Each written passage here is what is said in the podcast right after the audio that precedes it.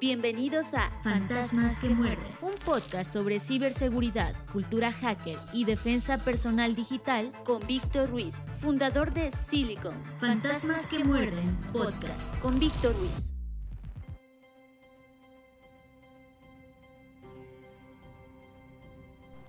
Ayer estaba viendo tus fotos en Instagram y ninguna te hace justicia, pues te ves mucho mejor en persona que en cualquiera de tus fotos. Comiste en un restaurante cerca de aquí a unas 3 o 4 cuadras. Te gusta mantenerte en forma, comer ensalada verde y agua mineral. Esto confirma lo mucho que te cuidas. Debo confesar que no es algo que yo comería porque a mí me gustan las hamburguesas y las papas a la francesa. Y luego el paseo por el parque, el sol en tu rostro. Qué bonito vestido floreado traías puesto. Creo que no lo había visto. Debe ser nuevo. Alguna adquisición de tu reciente visita a Sara la semana pasada. Vaya que esa tienda te gusta y creo que la ropa que venden ahí va con tu estilo fresco y moderno. Me pone muy contento ver que tus gustos musicales siguen intactos. Qué maravilla encontrar a alguien que le gusta de Pitch Mode. También Violator es mi favorito. Hasta me dieron ganas de escuchar en este momento Enjoy the Silence y buscar en tu perfil de Facebook el video del día que fuiste al concierto con unas amigas, hace ya varios años. Lo que me sigue causando gracia es que los del Starbucks se han vuelto a equivocar al poner tu nombre en el vaso.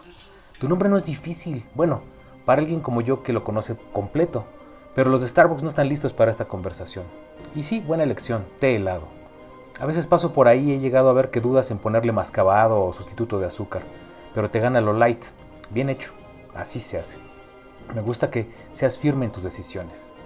Y bueno, como todos los sábados, tarde-noche de películas en Netflix, ¿no? ¿Qué elegirás ahora? He visto que no te gustan las de superhéroes. Bueno, después de tanto Batman y tanto Joker, creo que a mí tampoco. ¿Te seguirán gustando las películas de Bruce Willis? Debes estar triste ahora que ha anunciado su retiro de la actuación. Es una pena. Qué rápido pasa el fin de semana. El lunes regresas al trabajo, a la agencia de publicidad. Qué interesante que puedas estar en el equipo que hace los anuncios de Pepsi. Mientras tanto yo seguiré con mis asuntos en la computadora y tratar de terminar mis pendientes a tiempo, solo para buscarte en la tarde y saber cómo te fue por tus tweets y por tus posts en LinkedIn. Es tu tercer trabajo en lo que va del año, así que espero que esta vez sí tengas éxito. Te lo mereces después de todos estos años de estudio en esa universidad, que es buena pero poco reconocida. Ahora voy a dormir. Seguro soñaré contigo en una realidad alterna en donde te conozco y tú también me conoces, y salimos juntos y vamos a Starbucks y vemos series en Netflix. En una realidad alterna en donde sabes que existo y me conoces sumamente bien, tal como yo te conozco. Una realidad alterna en donde yo no soy tu sombra, en donde yo no soy tu fantasma. Te espero en tu siguiente publicación.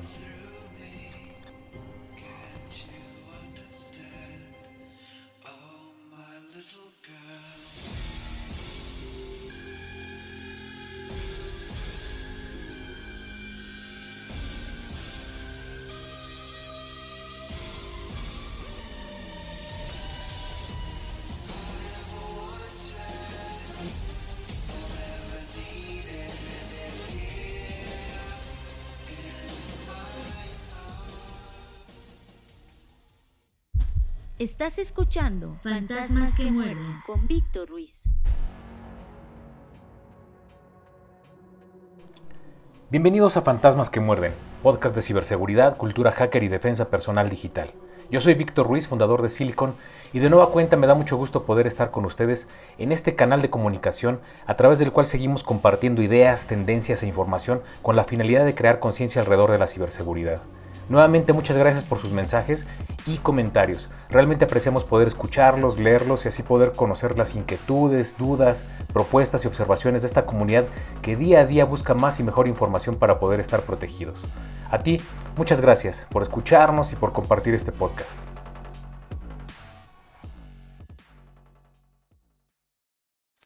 Descifra. Conoce lo que hay y debe haber dentro de la mente de todo hacker. Descifra. En Fantasmas que muerden. Con Víctor Ruiz.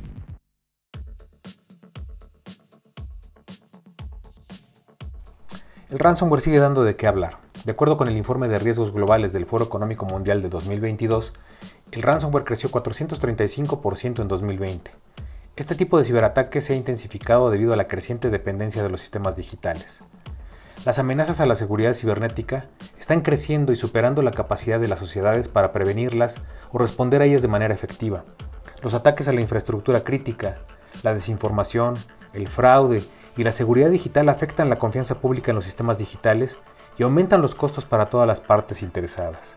Pero regresemos al ransomware, uno de los ciberataques más comunes y letales hoy en día. Como lo hemos mencionado, el ransomware es un tipo de malware que impide a los usuarios acceder a su sistema o sus archivos personales y que exige el pago de un rescate para poder acceder de nuevo a ellos. Las primeras variantes de ransomware se crearon al final de la década de los 80 y el pago debía efectuarse por correo postal. Hoy en día los creadores de este tipo de malware piden que el pago se efectúe mediante criptomonedas, en la mayoría de los casos. Pero algo interesante es que el ransomware ha logrado ser sumamente efectivo contra las organizaciones que no están preparadas para identificarlo y prevenirlo, porque el ransomware es sumamente rápido y en ello radica parte de su peligrosidad.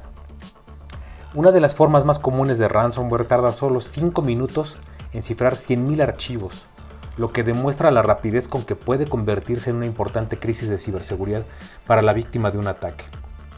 Diferentes analistas han probado la rapidez con la que los 10 tipos principales de ransomware cifran las redes, y algunos han sido mucho más efectivos que otros para hacer el trabajo rápidamente, algo que hace que los atacantes sean mucho más difíciles de detener.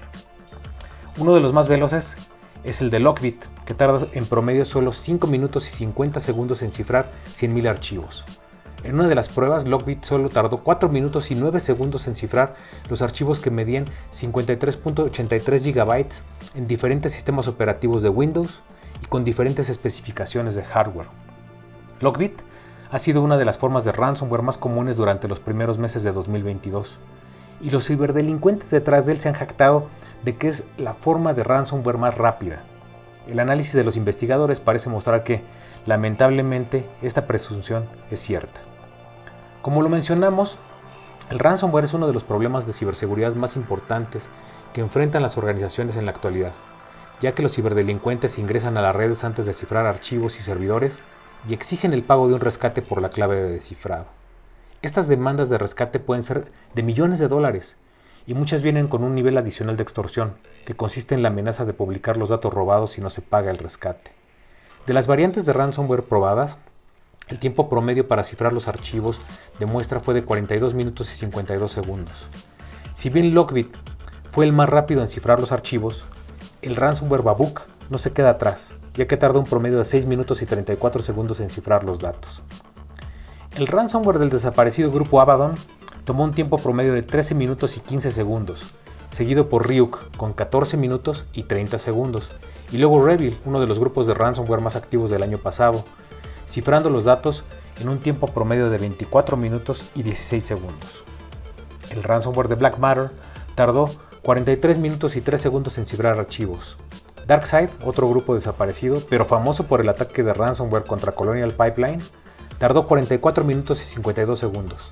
Y Conti, conocido por una serie de incidentes de alto perfil y uno de los grupos más activos en la actualidad, tardó un promedio de 59 minutos y 34 segundos en cifrar 54 GB de archivos de prueba. Maze y Pisa Ransomware son los más lentos en el cifrado de archivos, ya que tardan en hacerlo una hora y 54 minutos cada uno.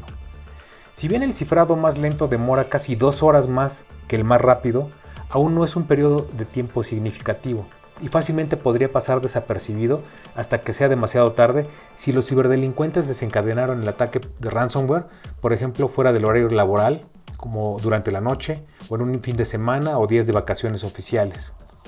En cualquier caso, es difícil prevenir un ataque de ransomware una vez que se ha iniciado este proceso de cifrado. Esto significa que la mejor forma de defensa contra el ransomware es en primer lugar proteger la red. Dos de las técnicas más comunes que utilizan los ciberdelincuentes para comprometer las redes como puerta de entrada a los ataques de ransomware son explotar contraseñas débiles o comprometidas para protocolos de escritorio remoto y aprovechar vulnerabilidades sin parches en el software. Por lo tanto, es vital hacer que los usuarios usen contraseñas seguras en sus cuentas para evitar vulneraciones y esto debe ir acompañado de una autenticación de factor múltiple como una barrera adicional contra los ataques. Los departamentos de sistemas deben saber qué y quién está detrás de sus redes, para que puedan parchar cualquier vulnerabilidad que surja e identificar actividades potencialmente sospechosas antes de que se lance un ataque a gran escala. Aquí nos gustaría preguntarte, ¿qué medidas consideras adecuadas para detener al ransomware, sobre todo al que es sumamente veloz? ¿Qué medidas preventivas o de mitigación y recuperación recomendarías a las organizaciones para implementar a la brevedad para detener este tipo de ataques? Nos dará mucho gusto conocer tus propuestas en nuestras redes sociales.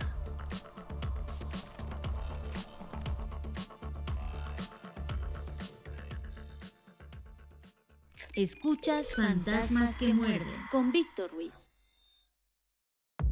Hackerpedia, lo que necesitas saber acerca del mundo del hacking. Hackerpedia, En Fantasmas que muerden. con Víctor Ruiz.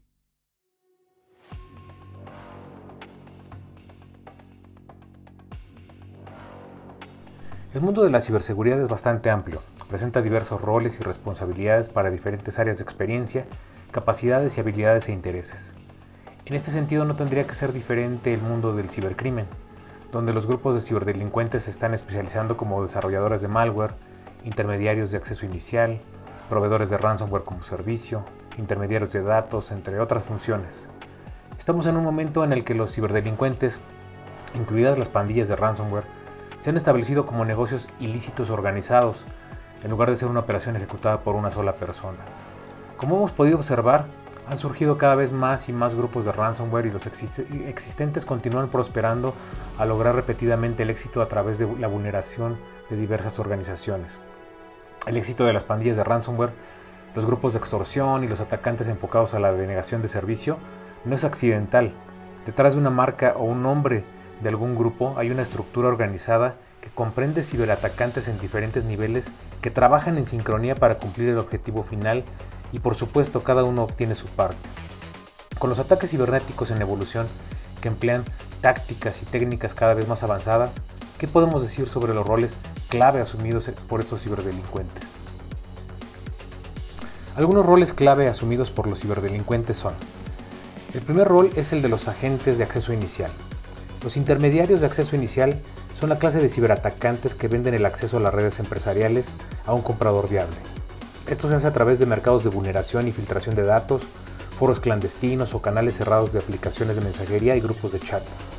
Sin embargo, los agentes de acceso inicial no necesariamente realizan actividades dañinas posteriores, como la filtración, el cifrado y la eliminación de datos. Corresponde al comprador decidir cómo planea abusar de este acceso, ya sea para robar secretos comerciales, implementar ransomware, instalar spyware o filtrar datos. En el pasado, los intermediarios de acceso inicial se usaban principalmente para vender el acceso de la empresa a los delincuentes que tenían la intención de destruir sus datos, robar direcciones IP o datos financieros. No tenían tanta demanda en ese entonces, principalmente porque el volumen de ataques era bajo. Normalmente eran contratados por competidores comerciales para espionaje y robo, pero en la actualidad el crecimiento del ransomware ha provocado un aumento exponencial en la demanda de estos accesos. Estos brokers ahora encuentran nuevos negocios a través de pandillas de ransomware que contratan intermediarios de acceso inicial para comprometer a las empresas objetivo y así los delincuentes puedan comenzar a cifrar archivos confidenciales y destruir copias de seguridad.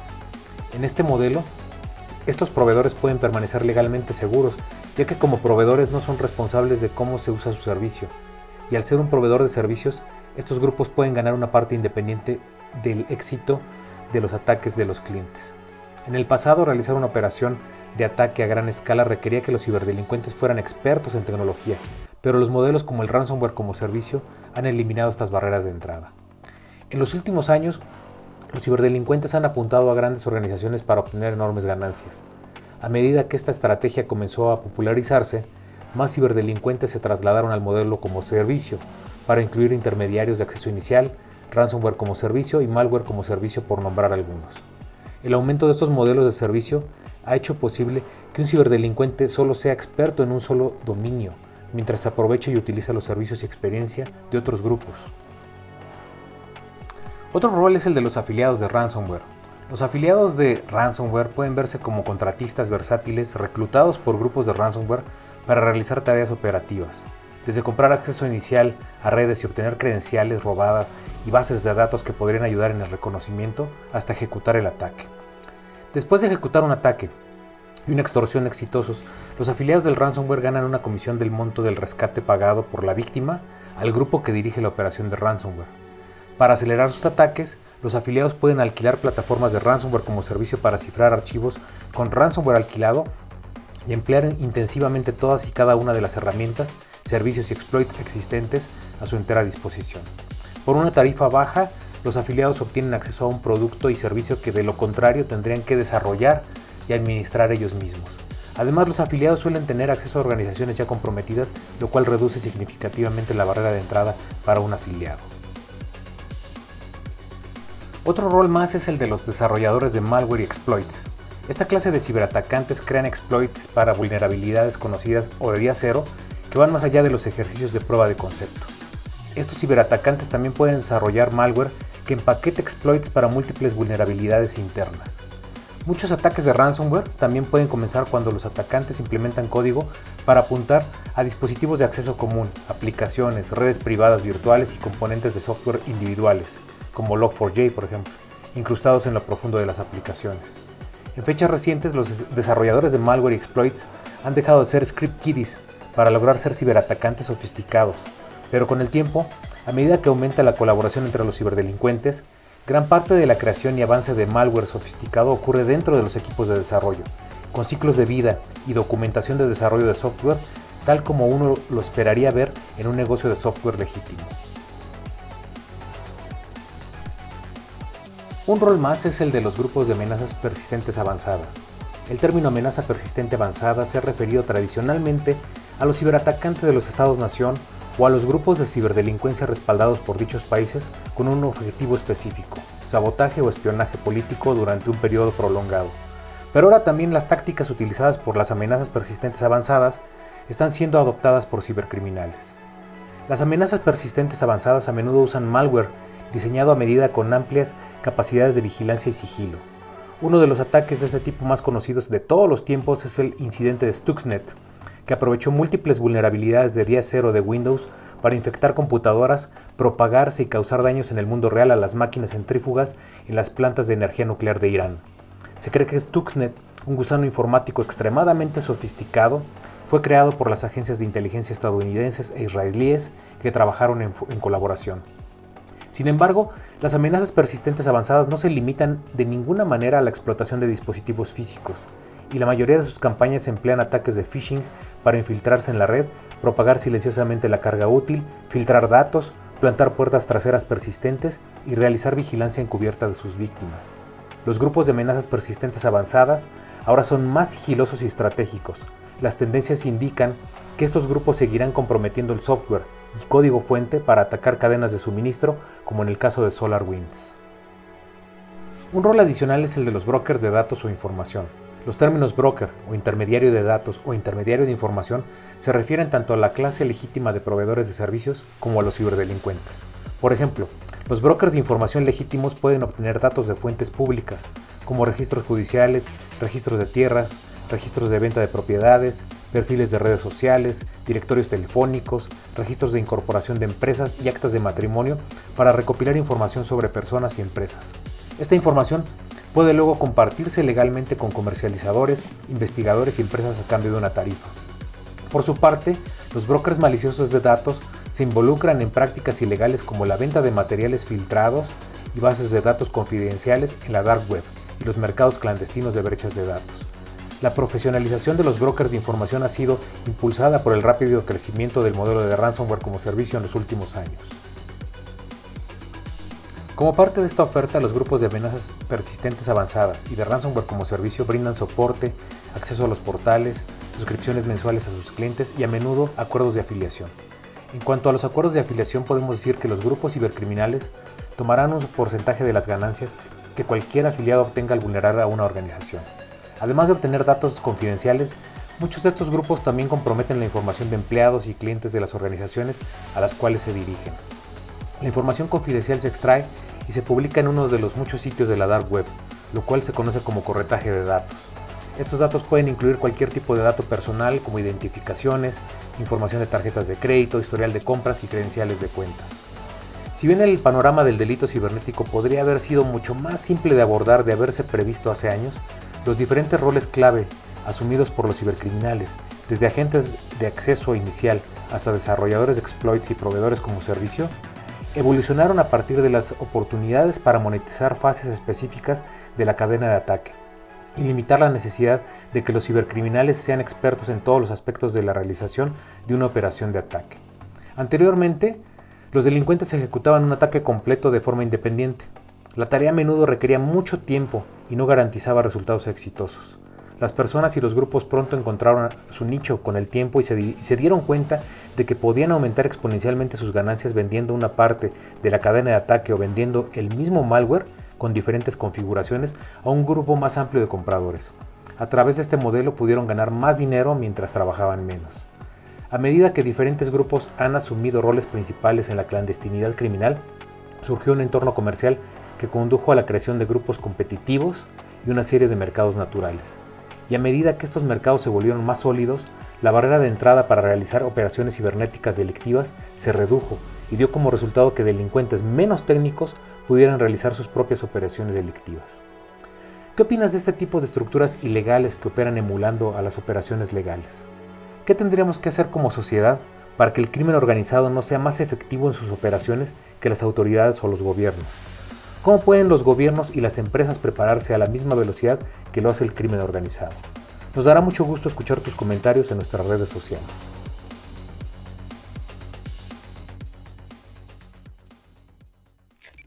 Esto es Fantasmas que muerden con Víctor Ruiz. México tiene ya el primer lugar en ciberataques en Latinoamérica, por lo que 2022 será un año retador en el tema de ciberseguridad. Silicon te invita a capacitarte o capacitar a tu equipo y obtener certificaciones oficiales internacionales en ciberseguridad e ISO 27001. Para más información visita nuestra página web www.silicon.com. Esto se escribe S-I-L-I-K-N.com. Esto es Fantasmas que muerden con Víctor Ruiz. Scanner. Contexto actual y tendencias en ciberseguridad. Scanner. En Fantasmas que muerden con Víctor Ruiz. ¿Cuáles son las tendencias más importantes de ciberseguridad que veremos en 2022? Sabemos que estos tipos de análisis por lo general se emiten a principios o a finales de año, pero en esta ocasión hemos querido hablar de estas tendencias una vez que ha terminado el primer trimestre de 2022. Y es un hecho. La ciberseguridad debe pasar de ser algo de moda o que es bueno tener a una estrategia corporativa que permite gestionar de manera efectiva cualquier tipo de riesgo cibernético. Implícita en estas tendencias está la urgente necesidad de tratar la ciberseguridad como una decisión de negocios, tomadas en conjunto desde el punto de vista de las empresas enfocadas en nuevas iniciativas digitales, las tendencias muestran claramente que la ciberseguridad debe ser primero un habilitador de negocios. De igual forma, responder a las amenazas es en lo que las organizaciones necesitan más ayuda en la actualidad.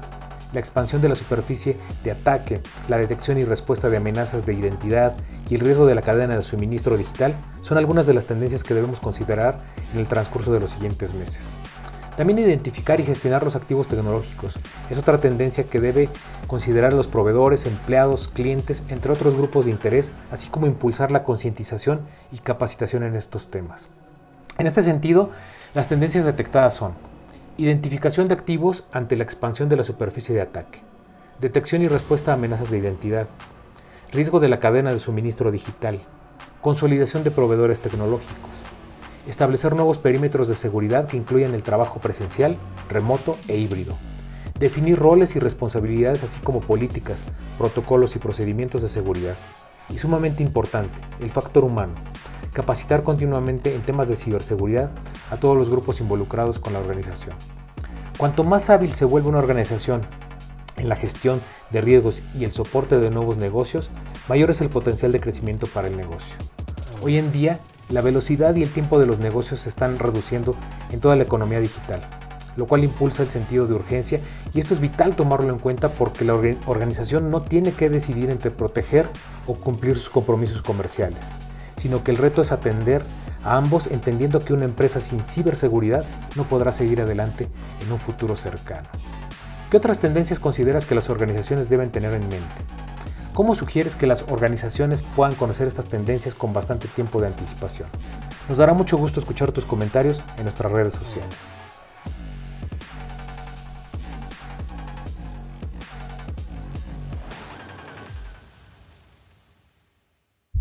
Estás escuchando Fantasmas que muerden con Víctor Ruiz. No rush, go on, move dumb. Back and forth, push and shove. Make your peace and love turn to peace and gloves. Now you got a deal run up.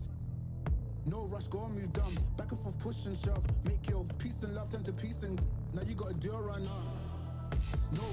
Antes de concluir este episodio queremos recordarles que tenemos activa una campaña para acabar con el ransomware. Se llama Fight y cuenta con dos áreas, preparación y prevención para evitar ser víctima del ransomware y remediación y recuperación en caso de que tu organización ya haya sufrido un ciberataque. Fight cuenta con capacitación, asesoría, implementación de políticas y el laboratorio más avanzado en América Latina de descifrado de datos por ataque de ransomware. Para mayor información, te pedimos que visites nuestro sitio web silicon.com, s i l i k n.com. También antes de finalizar esta edición les pedimos que nos envíen sus comentarios a nuestras diferentes redes sociales y que nos hagan saber qué temas les gustaría escuchar en este podcast, porque recuerden que este es un canal abierto para que toda la comunidad participe y genere valor. Los esperamos en la siguiente edición de Fantasmas que Muerden. Yo soy Víctor Ruiz y me pueden encontrar en Twitter, Facebook, LinkedIn, YouTube, Medium, Spotify y Telegram como Silicon, S-I-L-I-K-N. Muchas gracias por acompañarnos. Permanezcan ciberseguros. Esto fue Fantasmas que muerden. un podcast presentado por la startup de ciberseguridad Silicon Fantasmas que muerden. con Víctor Ruiz.